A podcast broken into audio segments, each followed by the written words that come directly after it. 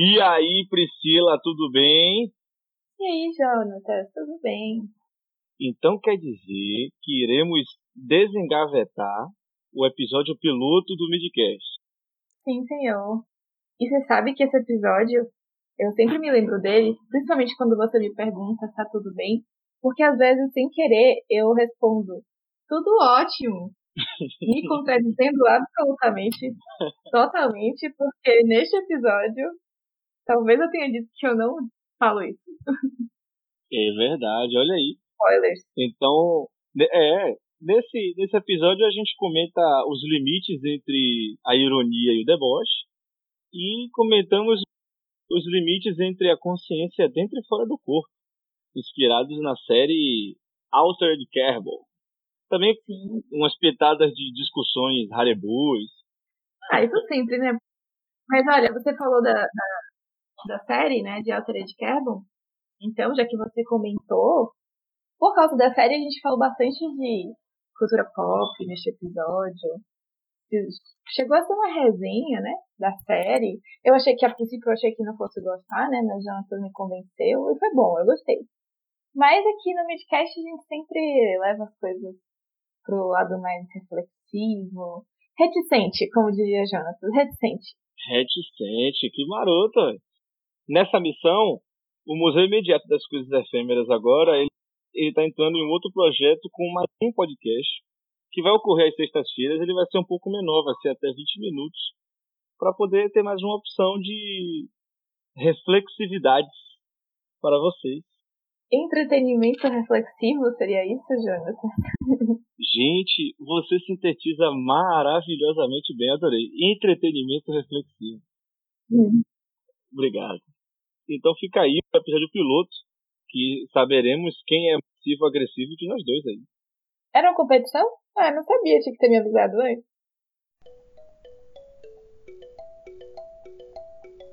Saudações. Saudação, Priscila. Tudo bem? Tudo. Que ótimo.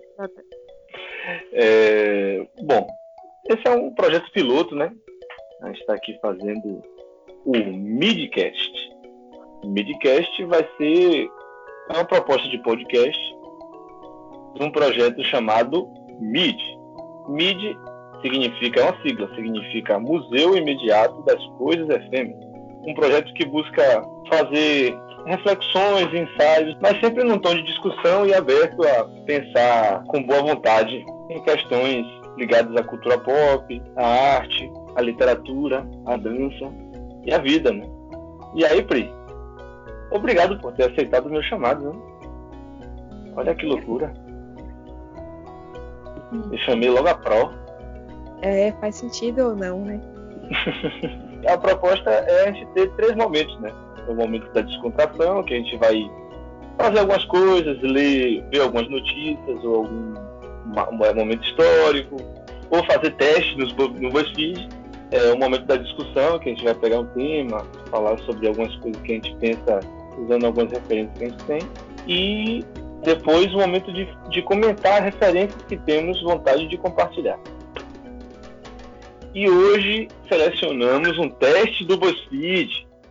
Esse teste é só uma pessoa muito passiva-agressiva vai marcar mais de nove alternativas nesta lista. Vou começar então. Marque tudo o que você faz com frequência. Já se referiu a alguém usando o termo certas pessoas.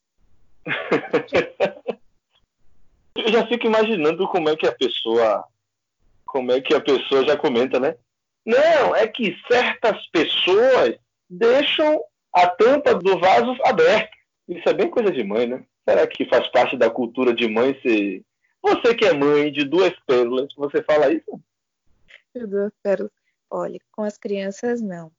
Mas geralmente eu falo certas pessoas não como mãe, mas sendo bem debochada com a pessoa, não com intenção de reclamar. Se eu falar é porque eu já não estou no tom de reclamação, eu já estou no tom de gozação mesmo. E é o que hum, acontece no universo da maternidade. Sim. Não tente roubar o teste. Você fala, você tem que marcar. Tá bom. Eu marquei aqui, inclusive, tá, tá tudo certo. Respondeu não imagina quando perguntaram se você ficou chateado ou chateada com alguma coisa? Esse eu não consigo imaginar muito bem como é que funciona. Você consegue pensar em alguma aplicação para isso? Eu consigo pensar, inclusive, na configuração física da pessoa falando isso. Não, é imagina! A mão, a mão veio, a mão veio imediatamente. Assim, né? agora, eu sei, agora eu sei o que é. Não! Imagina. imagina! Que bobagem! Veja só. Também tem uma outra coisa, porque eu morei em São Paulo. Em São Paulo, imagina é o que a gente geralmente responde quando alguém agradece alguma coisa. Então a pessoa fala assim, nossa, muito obrigada porque você foi solícito. Imagina, que nada. Então acho que isso daí tem muito contexto do Sudeste. Talvez seja uma coisa mais frequente do que aqui. E eu com certeza já falei, não imagina, muitas vezes da mesma maneira, sendo debochado. Tipo, tava pé da vida. Não, imagina, que isso? Que nada. e você, então você não usou, você nunca usou esse. Eu não. Eu não. Geralmente eu acho que eu economizo palavras, né? Se eu quero esconder o que a pessoa fez contra mim, eu falo não, não. Se eu quero confirmar, eu falo é, verdade. Mas. Bom, vou gravar isso. Sua vez. Vou para a próxima. Já teve conversas inteiras onde você só respondia, hum, ok, tá. Não, no meu caso nunca aconteceu. É, no meu caso também não, mas, opa, que louco, né? Ó, a pessoa tá falando, não, é que foi mal, desculpe, eu, eu tava na marginal, eu cheguei, também chegando tarde. Hum, tá, ok. Uhum. Ah. Gente, eu tenho até medo dessa situação. Eu não consigo esconder assim, não. Então, ou eu vou ser bem irônica, bem debochada para a pessoa saber, tipo, fazer de propósito, ou eu vou falar com, sem usar nenhum recurso tão bem humorado, mas vou falar objetivamente. Esse negócio de ficar só ok, não, eu nunca fiz, não. Não me recordo disso. Massa. Então, agora é o mandou um. Eu só acho engraçado minutos depois de encerrar uma discussão. Também não. É a, é a, marca de quem ancorou no assunto, né? Terminou a DR, é. aí a pessoa fala assim, é, é isso, né? Mas eu só acho engraçado que você não faz isso quando eu tô fora. Eu acho também que é uma marca, talvez tenha sido um pouco o que você quis dizer com ancorar no assunto. É uma marca de quem não está conseguindo aceitar alguma coisa, né? É um denota não aceitação. É a necessidade de retomar um assunto que claramente não, não tinha mais por que ser retomado. Mas, de certa forma, se a pessoa ainda sente que, tem, que, que precisa falar, então, de certa forma, o assunto não acabou, né? É, não acabou para ela. Mas, no, no diálogo ali, naquele contexto de conversa, provavelmente ficou acordado que estava encerrado. Só que aí tem várias maneiras de retomar, né? E falar, ah, para mim não ficou bem resolvido. Vamos, podemos conversar sobre isso. Eu só acho engraçado, provavelmente é uma das piores maneiras de fazer isso. É, eu concordo. Mas, às vezes a pessoa realmente está bem é, envolvida ali naquelas emoções e não consegue ir por outro caminho. É fácil falar, né? Para quem está de boas, não está envolvido no assunto. Realmente não, é, não parece uma boa solução. Então você também nunca falou, né? Não, não, não costumo, não. Não costuma você não costuma, quer dizer que você já fez. Porque a pessoa que não fez, ela não diz não costuma, ela diz nunca fiz. Olha. Ah, mas, peguei... mas é que eu não lembro. Eu falei, eu falei que eu não costumo, mas eu não lembro de ter feito isso. Então tá bom. Então é porque você era adolescente, faz tempo. adolescente é meio passeio agressivo, né? Deve ter sido Olha, mesmo. Talvez eu esteja desconsiderando minha adolescência para responder essas perguntas. Eu não tinha dizer isso. Eu tô colocando tudo no combo, inclusive adolescente. Posso passar para a próxima, né? Começou um post na internet falando: vocês que, mesmo sabendo que o texto só ia servir para uma ou duas pessoas. Rapaz, eu não posto coisa na internet, então. É, eu, eu nunca fui muito personalista nas redes sociais, né? Eu sempre tratei a rede social como se fosse uma rede né, social, não, não como. que eu acho que isso é marca de gente que a, a, rede social termina sendo uma extensão dela, sabe? Não uma plataforma que você entra, está sendo mediado por várias coisas, mas quando uhum. uma pessoa trata a plataforma como talvez parte dela, se ela tem um perfil mais esse tipo de, de aspecto psicológico. Talvez uhum. ela tenha esse tipo de comportamento porque sinta que aquele lugar é uma extensão dela mesma. Sim, Mas eu nunca é, fiz isso. Eu nunca fiz. Intimidade e fica à vontade, né? Agora, assim, pensei numa coisa. Eu não fiz isso, mas eu já fiz o seguinte. De, hum. por exemplo, ter visto uma situação que me deixou muito triste ou com muita raiva e falei, poxa, gente, é muito difícil quando você vê falta de boa vontade em entender o outro, sabe? Uhum. E aí eu não queria falar para alguém, mas eu queria expressar esse incômodo, entende? Entendo, velho. Eu acho que não é o que está sendo a situação descrita aí, mas tem a ver. Esse item aqui tem um lado bem mais irônico e tal do que, que você descreveu, né? Eu acho. Acho que não se aplica ao. Que bom. Disse um sonoro: Estou ótimo, ou então estou ótima, quando perguntaram se você estava bem. E eu claramente estou ótimo, então.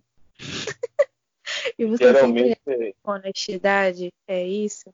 É, é porque eu, ótimo, eu acho que ótimo é uma coisa muito sem explicação, sabe? Você não continua a conversa. Eu tô ótimo. Como é que você tá? Tô ótimo.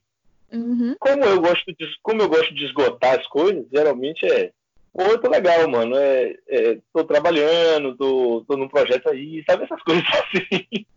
Bom saber que se um dia eu tiver com pressa e te encontrar na rua, não te pergunto como você tá, né? É verdade. Não me pergunte como eu tô. Já vou perguntar, você tá com tempo, Priscila? Isso não vai acontecer, né? Nós sabemos que eu só tô arrumando um motivo para tirar onda com a sua cara, porque eu não vou fazer isso. Mas, respondendo a pergunta, seu objetivo realmente é difícil para mim. Não, nunca disse isso. Eu posso dizer que também, só para só pra cumprir um protocolo social, eu posso falar que estou bem. Agora, ótimo, assim, com esse tom.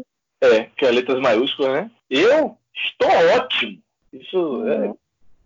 Bom, basicamente se comunica através de ironias.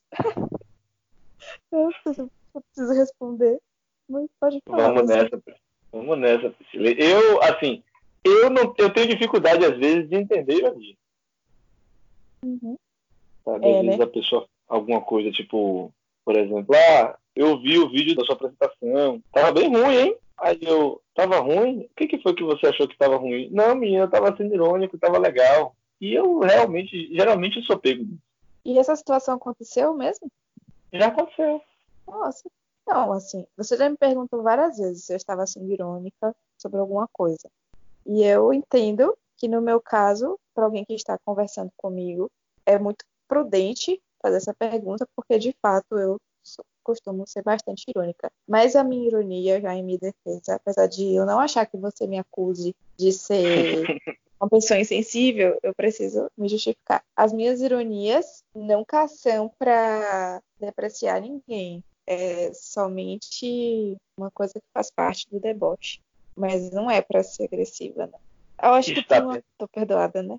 Sim, sim. É Vai no eu, eu, eu acho que se eu for entrar nesse assunto, eu vou fugir da pauta. Totalmente. É um, uma outra coisa aí. Deve me entender quando eu vou tentar ser sintética.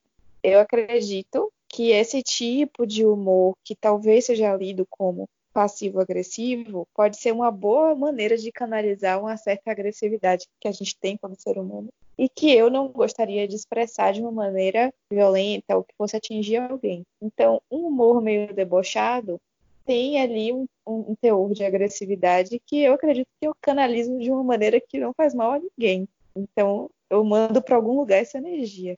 Você entende? Está devidamente justificado. Tá bom.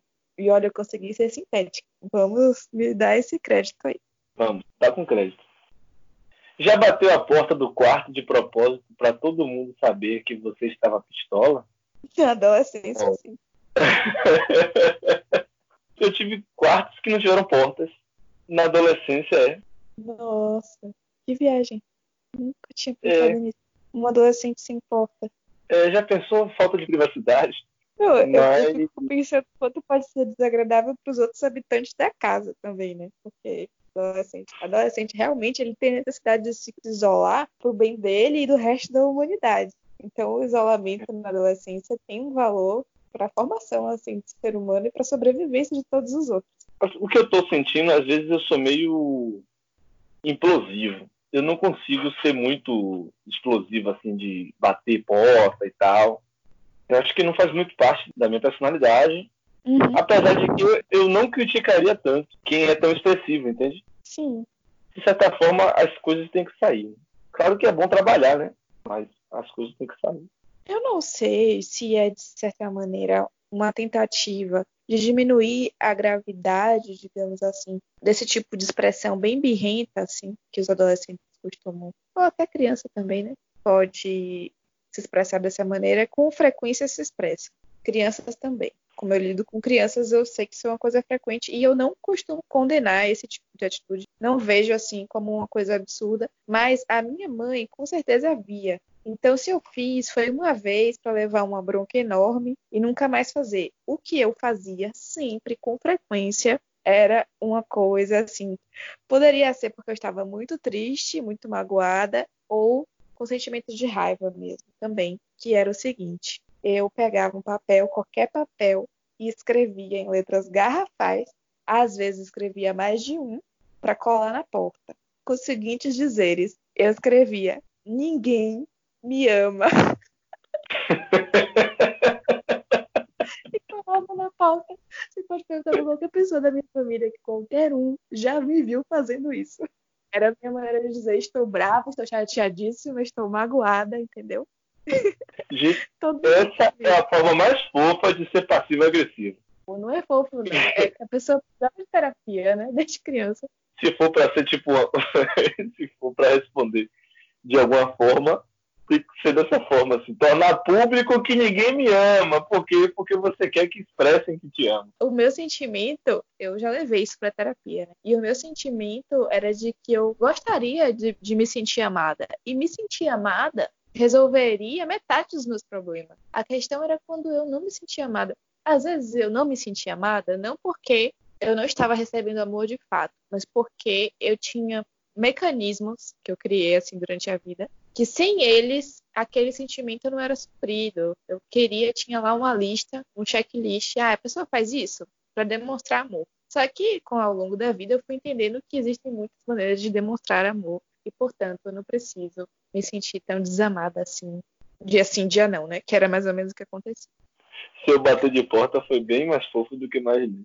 É, né? É isso. Eu acho que também tem a ver com o fato de que minha mãe não aceitaria isso. Eu, como adulta, aceito hoje que isso seja feito de uma outra maneira. Mas minha mãe não aceitaria, não.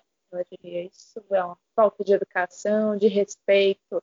Você não pode agir dessa maneira, enfim. Provavelmente foi o que ela fez. Mandou uma indireta para alguém nas redes sociais, ao invés de conversar com a pessoa. Aí, Nunca fiz isso, não. Esse, ao invés de falar com a pessoa, eu tenho. Eu posso desistir de falar com a pessoa do que ter que falar. Isso pode acontecer comigo. Mas jogar em direta é que eu não acredito tanto. Às vezes eu prefiro desistir do assunto do, do que tipo render ele de uma forma muito indireta e muito complexa. Uhum. É, eu te entendo, mas você sabe que eu não concordo, né? Eu acredito que se você tem elementos que te fazem acreditar que não vale a pena ter aquela conversa, tudo bem, você precisa acreditar no seu feeling, também ter autoconfiança para acreditar na sua escolha mas eu acho pouquíssimas situações são situações nas quais uma conversa não vale a pena. Para mim, 90% das vezes vale a pena conversar. Mas eu entendi o que você disse. É, eu concordo que é melhor sempre a gente conversar. Uhum. Mas às vezes eu não tenho disposição. Eu às vezes prefiro desistir.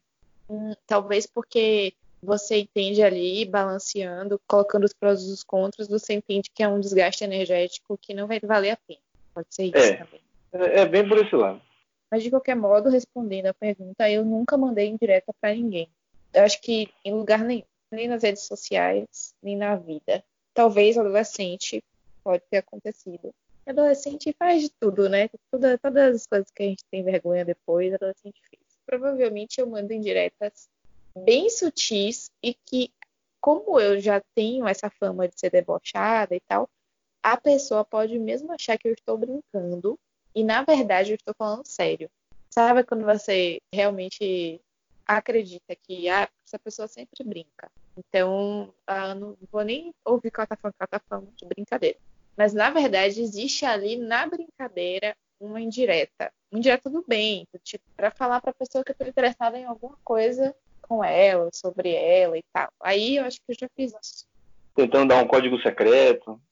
É, uma então- brincadeira. Ou então talvez seja até avaliativo. Ah, será que ele está disposto a isso? Acho que é uma É, coisa de estratégia. terreno, Jogar um verde para colher maduro. Exatamente. Planejou uma vingança contra alguém, mesmo após ter dito que a pessoa estava, ou para a pessoa que estava tudo bem entre vocês. Isso é muito maquiavélico, novela da SBT, né? Não? Mas eu nunca tive necessidade de vingança contra ninguém. Absolutamente. Isso, necessidade de vingança é uma coisa que eu não tenho. Então, conseguir planejar uma vingança ainda por cima, jamais. Não, não, não É, é muito esforço, né? É muito esforço. O próximo é viciado, viciada em jogar Shades, a famosa alfinetada. Eu não conheço esse jogo. Tem jogo, acho que é um tipo de jogar alfinetado, jogar. Acho que é algum- deve ser algum termo jovem. Não conheço. Como a gente é velho, né? Como a gente é velho. Eu acho que tem que exigir uma certa segurança e não diria presença, mas não sei explicar. Eu acho muita coragem a pessoa falar assim, é, mas, por exemplo, sei lá, a pessoa postou no Instagram que estava na festa na sexta. E segunda é, reclama de que tá faltando dinheiro, sabe? Sei lá. Aí a pessoa fala, é, mas na sexta-feira tava na festa. É, é, tem que ser. Eu acho isso de uma coragem, sabe? Aham, aham. Eu nem tinha pensado num exemplo assim, mas foi muito bom esse exemplo. Eu tinha pensado em outro tipo de alfinetada. Esse daí, realmente, é aquela pessoa que tem se compreende como superior às outras, praticamente. Né? Para ter coragem de fazer um comentário assim. Sei, parece bastante soberbo mesmo. Agora, eu faço um negócio que agora eu tô na dúvida se é nesse clima aí, nesse tom. Inclusive, você já presenciou, por exemplo, a minha amiga Ariane, a nossa amiga Ariane, na verdade. A gente conversando, um dia eu falei, ah, porque Ariane, eu cumpri provavelmente todos os itens dessa lista em, uma, em somente uma frase. Sabe, Jonatas, eu falei, né? Sabe, Jonatas, porque tem gente aqui que marca a minha mensagem como lida e não me responde, me responde uma semana depois. Eu, eu, eu cumpri todos os, os itens da lista, praticamente. Mas, enfim, eu não sei se isso consta no manual. Eu acho que conta como alfinetada. Ele fala que se você é viciado, viciado significa É que você não consegue se comunicar fora. Então, tipo, e outra coisa, a gente também não pode demonificar tudo. Você pode usar, você pode ser um alfinetador não tóxico, sabe? Uma alfinetadora não tóxica. Eu sou uma alfinetadora debochada. Foi o caso. Porque eu já Hum. tive essa conversa e, e ela já me explicou o que acontece. Realmente ela demora, geralmente, para responder as minhas mensagens no WhatsApp. Eu escrevi poema para Ariane e ela demorou mais de uma semana para ouvir o poema. E aí a gente já conversou sobre isso. Um assunto tranquilo para mim, resolvido, não me, não me gera nenhum tipo de mágoa, nem de frustração. Então eu só falei brincando. Não foi com nenhum intuito além de brincar. E eu estou bem segura sobre isso. Eu não estou usando a brincadeira como válvula de escape. Posso usar a brincadeira como válvula de escape em outras funções. Nessa não era o caso. Então, e de fato o seu argumento foi excelente. Não sou viciada, é diferente de ser viciada. E pode ser, sei lá, né? Como eu, acredito no humor, pode ser que eu esteja utilizando de uma maneira legal até, por ser bem humorada. Não sei. Ela também não falou que estava incomodada com a minha brincadeira, então acho que tá tudo bem. Eu também tendo a achar que estava tudo tranquilo. Última pergunta. Faz questão que todos saibam que você está brava ou bravo, mas se recusa a falar o motivo? Ah, eu não gosto de estender problema, não. O que, que você acha? Não, eu falo tudo, né? Geralmente. Eu falo que estou brava. Eu não sei se brava é uma coisa que eu costumo ficar, né? Eu posso ficar incomodada, chateada e tal. Ficar muito brava é difícil. Mas aí eu falo e falo tudo. Não me recuso a falar motivo, não. Esse negócio de ficar bravo e não falar o motivo, eu acho que é- tem muito potencial de continuar o assunto para sempre, sabe? Eu gosto de terminar os assuntos. Tem tanta coisa para viver pra você ficar no mesmo problema sempre. Uhum. Sim. Vamos aos resultados. No meu caso, ó, Você marcou zero de 12 nessa vida. Você não é uma pessoa passiva-agressiva. É claro que às vezes você manda uma, uma indireta ou dá uma resposta atravessada. Mas o seu negócio é resolver tudo na paz e é claro. Olha. Eu adicionaria mais duas linhas aqui. Diga. Eu adicionaria, tipo assim, considerando coisas que o, o teste não falou, mas falando assim: é, você pode até não ter disposição para resolver o problema, mas busca soluções menos conflitivas do que soluções passivo-agressivas. Olha, isso aí se chama pessoa terapeutizada, né? Sabedoria, maturidade. Bom, o meu texto é exatamente, é idêntico ao seu, só que eu marquei 4 de 12. E aí, minhas duas linhas adicionais, porque se você pode, eu também posso, Jonathan. Seriam. Aqui está. Tô brincando. Aqui está o teste correto para você. Veja o quanto debochada e irônica você é. Porque, na verdade, este teste para mim, todas as perguntas que eu respondi, que sim, né, que eu marquei, estão. falam mais sobre meu deboche do que sobre ser passivo-agressivo. É um ativo debochado. Pronto. Isso. Seria uma, uma boa descrição para minha personalidade. Que massa. Rimos muito com esse teste, pois sempre tem essa. É a graça da lógica ou a graça da, dos resultados? Vamos para a discussão? Vamos. Beleza.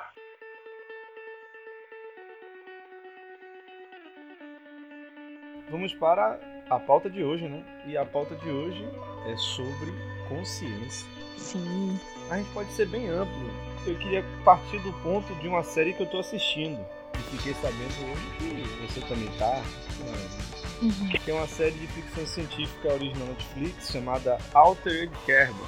Ela é bem interessante porque é de ficção científica. E você tá gostando. Isso é muito curioso. Uhum. Ficção científica parece ser muito sua praia. Não é mesmo? Agora, o panorama geral dessa série é o seguinte: ela fala sobre a tecnologia que faz com que as pessoas transfiram sua consciência para um cartucho e eles possam colocar em novos corpos, fazendo com que a pessoa possa tipo preservar sua identidade, sua pessoa, sua personalidade em outros corpos. Corpos vazios são chamadas de capa, né? O interessante dessa série tem a ver com o plot e o roteiro, né? O problema de você transferir a sua consciência para disquetes e poder, digamos assim, assegurar a continuidade da sua mente é você também perpetuar é, patrimônio, perpetuar classes sociais. Então, uma das características de nós como humanidade é que e que nos nivela, né, é a possibilidade de morrer, né? de morrer, de perder a consciência. E a primeira temporada eles debatem muito isso sobre como chega a ser até tem umas partes da, da temporada que tipo uma personagem troca de corpo a cada, sei lá, três minutos, sabe? E com a mesma mente, com a mesma com a mesma personalidade. E aí na segunda temporada, que vai ter um outro plot, né? Na loucura que na segunda temporada começa a colocar em perspectiva que parte dos traços de nossa personalidade, parte dos traços da forma que encaramos nossas memórias, não são dados que transferíveis. De certa forma, eles são influenciados e moldados pelo corpo que a gente está.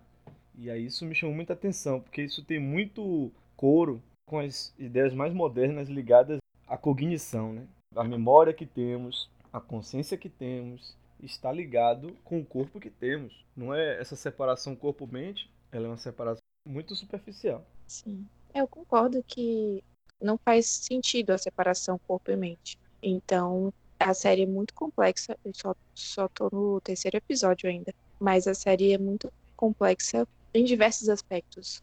Este é somente um, um deles, né? Além disso, além do que você falou, que realmente é bem controverso, também existe a discussão ética que eu não sei nem por onde começar, porque é bem complicado, assim, a, o modo como a naturalização desse, do uso dos corpos é retratado na série, né? Mas pode falar, você. É, acho que a questão ética é muito forte, né? De tipo, até onde a gente pode com essa tecnologia, né, com essa forma de, com essa perspectiva. Porque pire aí que você pode ser reencapado no corpo de uma criança, sabe? É, pelo que eu entendi até agora, somente as pessoas com poder aquisitivo absurdo conseguem preservar o próprio corpo de modo que elas é, reencarnam, né, entre muitas aspas, reencarnam no, no mesmo corpo sempre.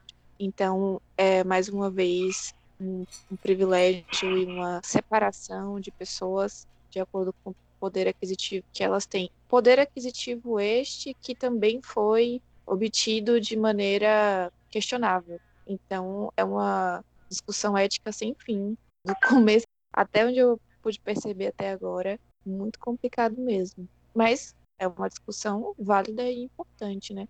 Porque não acredito que é, chegaremos a esse ponto da ciência, mas nós já fazemos diariamente escolhas que em menor ou maior escala podem ser associadas. A gente pode fazer analogias a, ao que é retratado na série, né? sobre o uso do próprio corpo, sobre essa questão do poder aquisitivo também. Fiquei muito surpreso. O plot da série, tipo, o corpo como um patrimônio, né? Quando eu era adolescente, eu era anarquista, né? É, pensava um dos, uma das grandes frases, né, do anarquismo é o meu corpo é a única propriedade privada que eu tenho. Pierre Joseph Proudhon, tal. E eu ficava viajando nisso, né? E aí quando nessa série coloca isso em perspectiva, eu fiquei sem saber o que pensar, sabe? Tipo, quando vários corpos podem ser propriedade privada e que a identidade não está ligada a uma ideia de fisicalidade, pessoas são, são identificadas pelo, pelo seu rosto, pelo seu tom de voz, pela forma como se fala, que agora, na segunda temporada, passa a colocar isso em perspectiva, né? Que talvez a forma como você fala, parte da forma como você costuma pensar, pode ser influenciado pela capa que você está nesse momento. Uhum. Tipo, essa série personaliza coisas que tem muito a ver com a ideia de reencarnar, né? Só que num sentido mais controlado. Tem mais a ver com certo controle é um outro tema da série, né? O controle que a humanidade talvez deseje exercer sobre aquilo que não está, a princípio, teoricamente, sob controle, né? Porque entender que existe uma morte real e uma morte que não é real porque ela está submetida ao controle de algumas pessoas é uma loucura, me parece assim, uma necessidade que talvez muitas pessoas tenham, não assumam que tenham, né, de ter controle sobre a própria morte, né? Provavelmente as pessoas mais céticas entenderiam esse tipo de método retratado na série, entenderiam como boa opção. Tanto que a mãe da, da policial, que é uma pessoa bastante religiosa, ela parece recriminar bastante a ideia de reencarnar, de colocar a vida de uma alma num outro corpo, justamente pela ligação religiosa que ela tem. O que me faz pensar que é como se a religião, nesse caso, apesar de ter visto pouco, fosse a única ligação das pessoas com uma espiritualidade, de modo que elas acreditam, essas pessoas acreditam no que está fora do livre-arbítrio, no que está fora do controle, enquanto todas as outras entendem, ou pelo menos a maioria, que não tem essa ligação com a religião, entendem que você pode sim controlar a vida e a morte. É realmente bem absurdo para quem acredita na existência de um Deus ou de, vários, de várias entidades religiosas. Né? Aconteceu uma coisa hoje, né? Minha mãe é bastante religiosa. E aí hoje ela estava vindo uma pregação de um pastor que ele estava falando sobre que nós somos energia, que, de, que nós nosso corpo tem energia, a energia da nossa alma, né? e que, segundo a Bíblia, não existe morte real. Então, a gente pode colocar na nossa consciência de que entes queridos que, que são cristãos serão reencontrados, então não precisamos ter saudade. Ela estava ouvindo isso. E aí eu, eu falei com ela, olha, isso, mãe, isso não é tão verdade. Né? Tipo, sei que, para além da perspectiva religiosa, a saudade que a gente sente não é só uma saudade de estar com a pessoa, mas existe coisas corporais que a gente sente falta, né? É o abraço, sabe? É o jeito, o olhar, o sorriso, o tom de voz. Tudo isso é corpo, pertence ao corpo, se manifesta através do corpo. E assim, eu não sei se a gente tem como articular uma personalidade, uma identidade e uma memória ligada a uma pessoa que não seja ligada a aspectos físicos, porque é na fisicalidade que se manifestam as coisas, né? Que a gente conhece. Voz é físico, pele, toque é físico, né? Então, por mais que essa separação corpo-alma ela tenha muita voz, boa parte do subsídio teológico para a construção do panorama espiritualista é, cristão, a gente não tem uma referência de alimentação que alimente nossa subjetividade, que não esteja ligada a uma coisa física. E eu digo não física, não física no sentido tão material, né? Mas qualquer coisa, ela se manifesta através dessa materialidade, mesmo que seja eu sinto saudade, eu amo fulano, eu gosto dele, ele é gente boa, ele é gente legal. Tudo isso que a gente vai atrelar essas, a essas memórias, que façam que a gente goste de alguém, tá ligado a alguma coisa física. Sim, então, sim.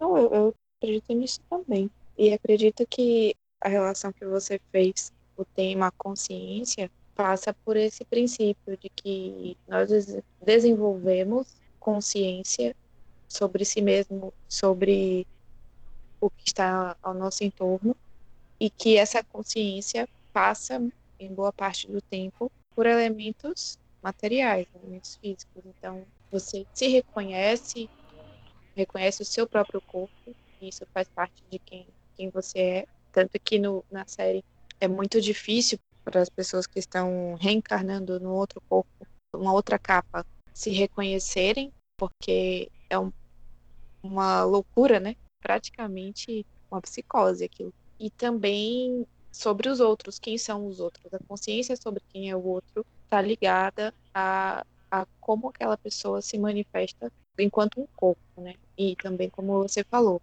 uma voz, um jeito, tudo isso está ligado ao corpo. Sim, sim, sim, com certeza. É...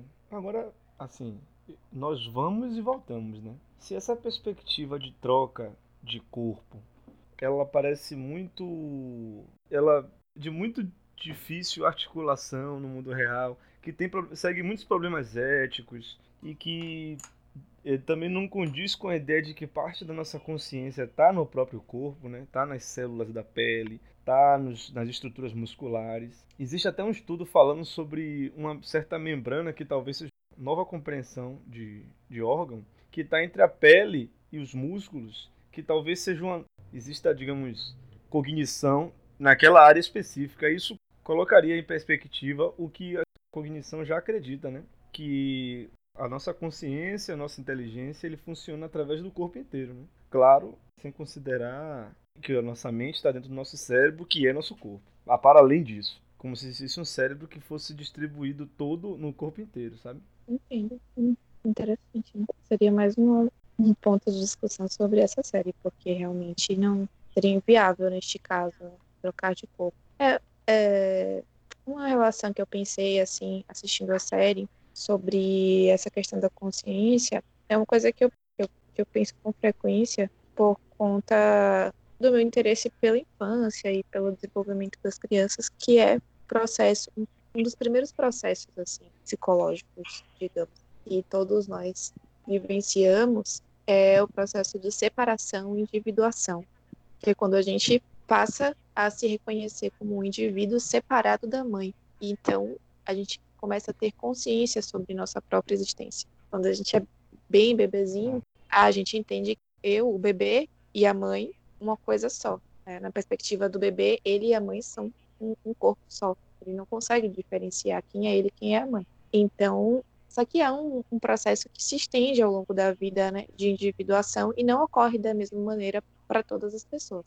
Mas imprescindível que o bebê passe progressivamente a se compreender como um indivíduo que, logicamente, vai depender ainda da mãe para muitas coisas, mas que é, a, forma, a formação da personalidade dele parte deste princípio de que ele não é uma extensão da mãe, nem muito menos a mesma coisa que a mãe. E aí, pensando, né, como que acontece no, na série, né, como que acontece a pessoa voltar num outro corpo que não vivenciou o, o próprio reconhecimento. Porque a gente leva uma vida toda para reconhecer o nosso próprio corpo. Então, a pessoa simplesmente acordar em um, em um corpo que ele não reconhece levaria qualquer ser humano à loucura, né? É óbvio que a gente está falando aí de uma ficção científica, mas me fez pensar nisso, sobre esse processo que, na verdade, talvez seja interminável, não para o ponto de vista da psicologia clássica, mas no meu ponto de vista, é, que acredito um pouco, um pouco mais do que a psicologia clássica,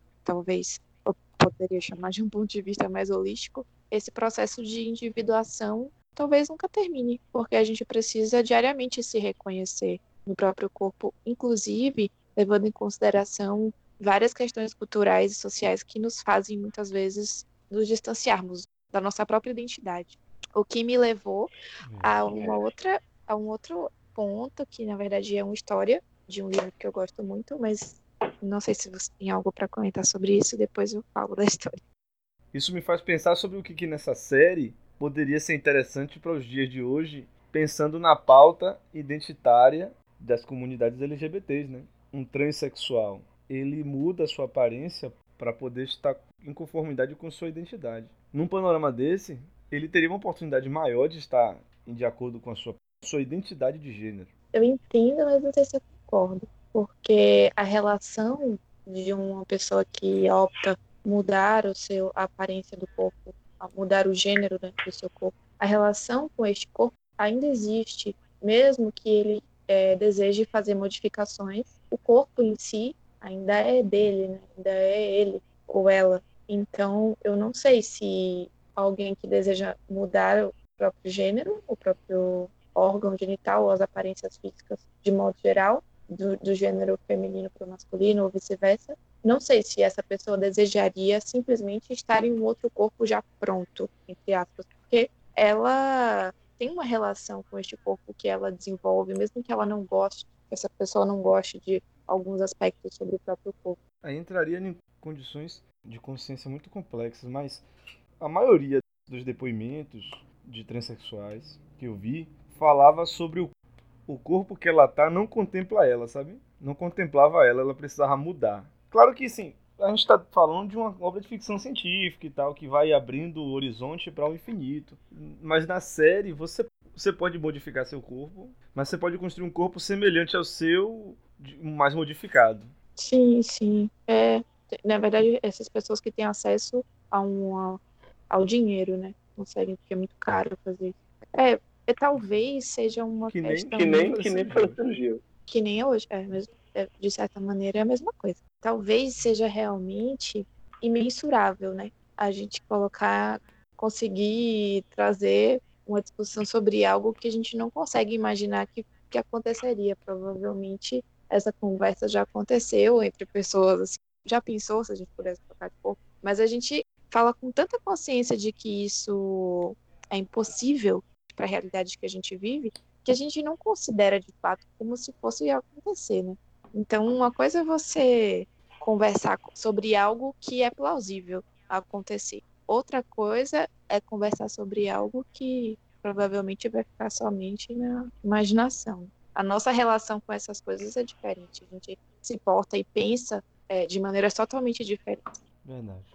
É, então, Pri, antes da sua história, fica aqui a pergunta: você faria uma troca de corpo, de gênero, com a devidas de uma forma totalmente segura, sabendo que vai retornar para o seu corpo? Você faria uma troca de corpo para o gênero oposto ou para uma construção de gênero complexa para poder experimentar isso ou você trocaria de corpo para poder pensar outras gradações do seu próprio gênero, outras formas de habitar seu próprio gênero, corporalmente falando, ou outra coisa, né? Também não quero fechar a pergunta. É, eu nunca tinha pensado nisso e acho que eu posso ter duas respostas muito diferentes. Assim. A minha resposta, sabendo que pode ser uma experiência muito interessante, seria de que eu gostaria, poderia ser uma maneira de experimentar uma realidade de uma outra forma, como você falou, com essa condição de voltar a ser quem eu sou. Mas não sei por outro gênero, né, para o sexo masculino, gênero masculino, ou se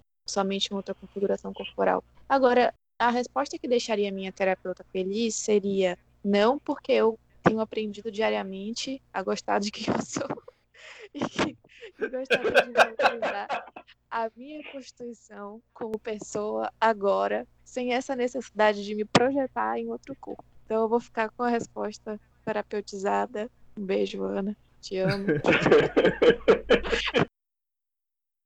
Eu tava pensando aqui nessa possibilidade, né? A gente não vive, não experiencia nada em um dia, nem uma semana, nem um mês. Então, na verdade, se eu quisesse entender como é ser um, uma pessoa do gênero é, masculino, eu teria que viver enquanto homem, bebê, criança, adolescente, adulto, um adulto maduro. Conseguiria saber como é ser um homem, uma brecha, uma, uma faixa ali de vida, porque seria totalmente limitado, né? Muito essa experiência não valeria como uma descoberta, mas como se fosse um test drive, que a gente pode falar, uma amostra grátis no máximo. Principalmente mulher, né? Que tipo tem tanto estigma, tem tanto o machismo destrói tanto assim, né? A vida da mulher. Uma só a vida inteira pra você entender. Também tem essa coisa da personalidade, né? Como é um corpo que tem uma outra uma mente fazendo parte de um corpo que não acompanhou a construção daquela consciência, daquela mente. Isso só me faz pensar, na verdade, reforçar a teoria de que corpo, mente e alma têm uma ligação, não é, não pode ser dissociado assim dessa maneira. Não é viável. É, na verdade, se a gente quiser entender a troca de corpo direitinho, aí a gente vai ter que ver uma franquia de sucesso que a gente tem aqui no Brasil chamada Se Eu Fosse Você. Lá ah, A gente é, né? consegue compreender bem. Melhor ainda é ouvir o que tem a dizer Renan, Rogerinho do Ingá, quem mais? É, Maurília. Júlio.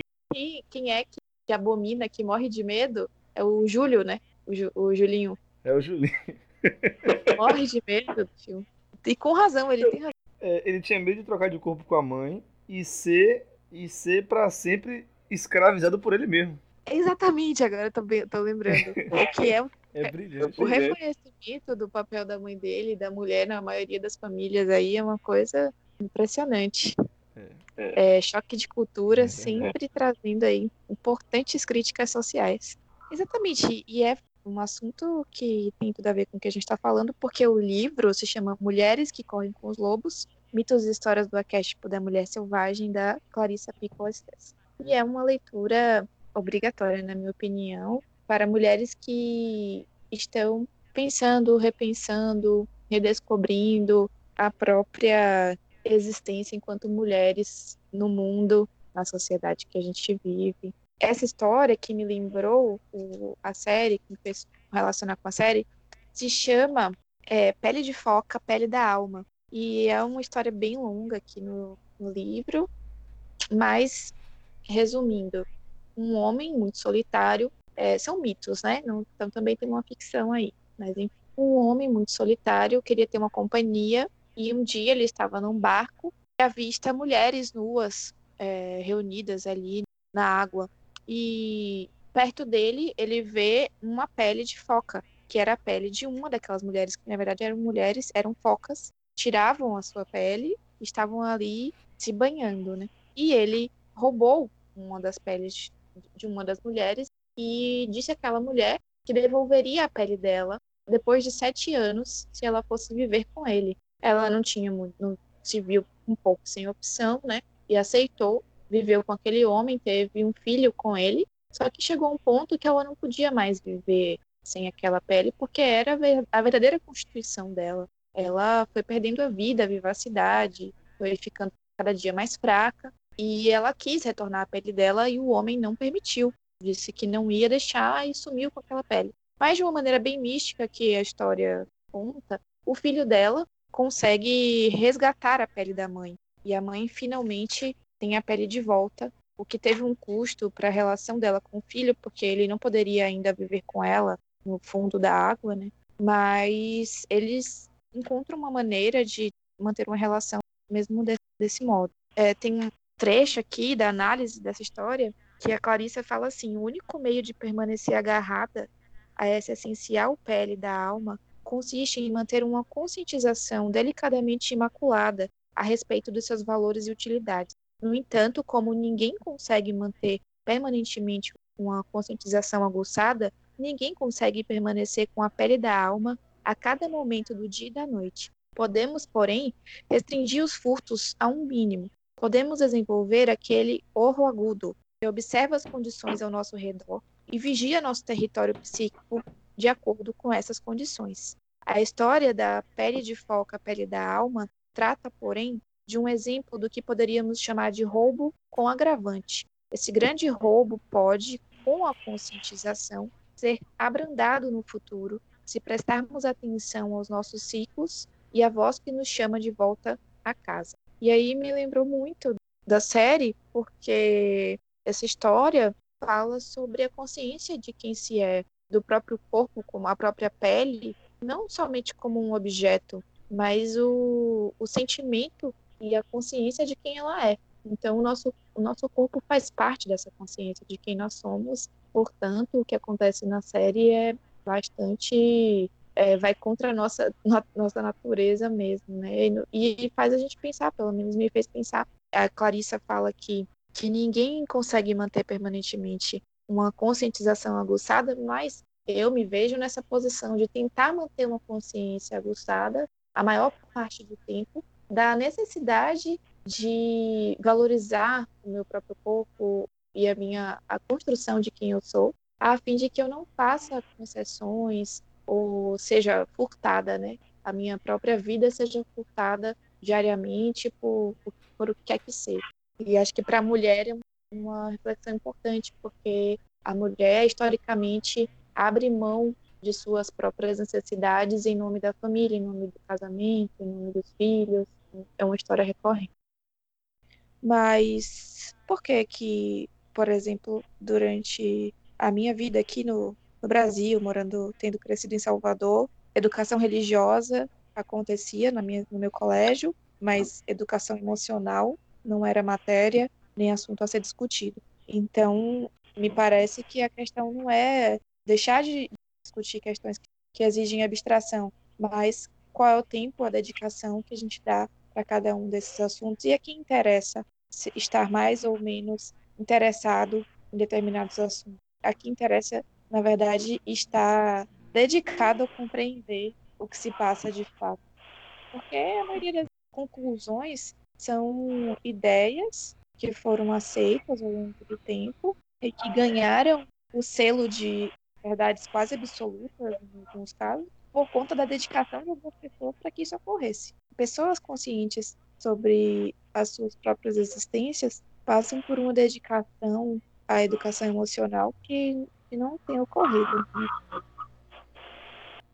Imagine você ter que, tipo, gente de centenárias, né? Várias centenas de anos e com problemas emocionais perpetuados, sabe?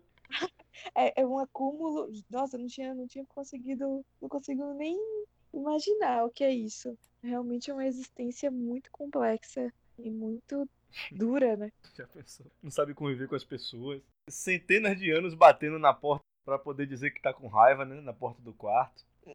Exatamente. Centenas de anos escrevendo na porta do quarto, ninguém me ama. Nossa, teria sim. Só ótimos terapeutas mesmo para lidar com isso.